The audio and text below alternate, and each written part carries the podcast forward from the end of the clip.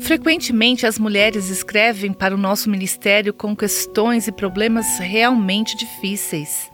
Desde o verão passado, quando meu filho foi parar na prisão, eu tenho cuidado do meu neto.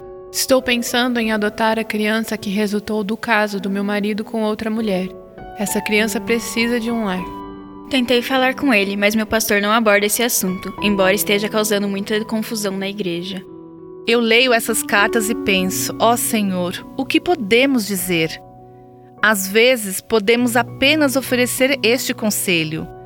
Pergunte àquele que tudo sabe. Não podemos resolver isso, mas Deus sabe a resposta. Vá até ele. O profeta Abacuque estava cheio de perguntas, mas a Bíblia nos diz que Abacuque levou sua pergunta à pessoa certa. A frase, ó oh Senhor, aparece seis vezes no pequeno livro de Abacuque. Quando ele tinha perguntas desafiadoras, ele se voltava para aquele que tudo sabe.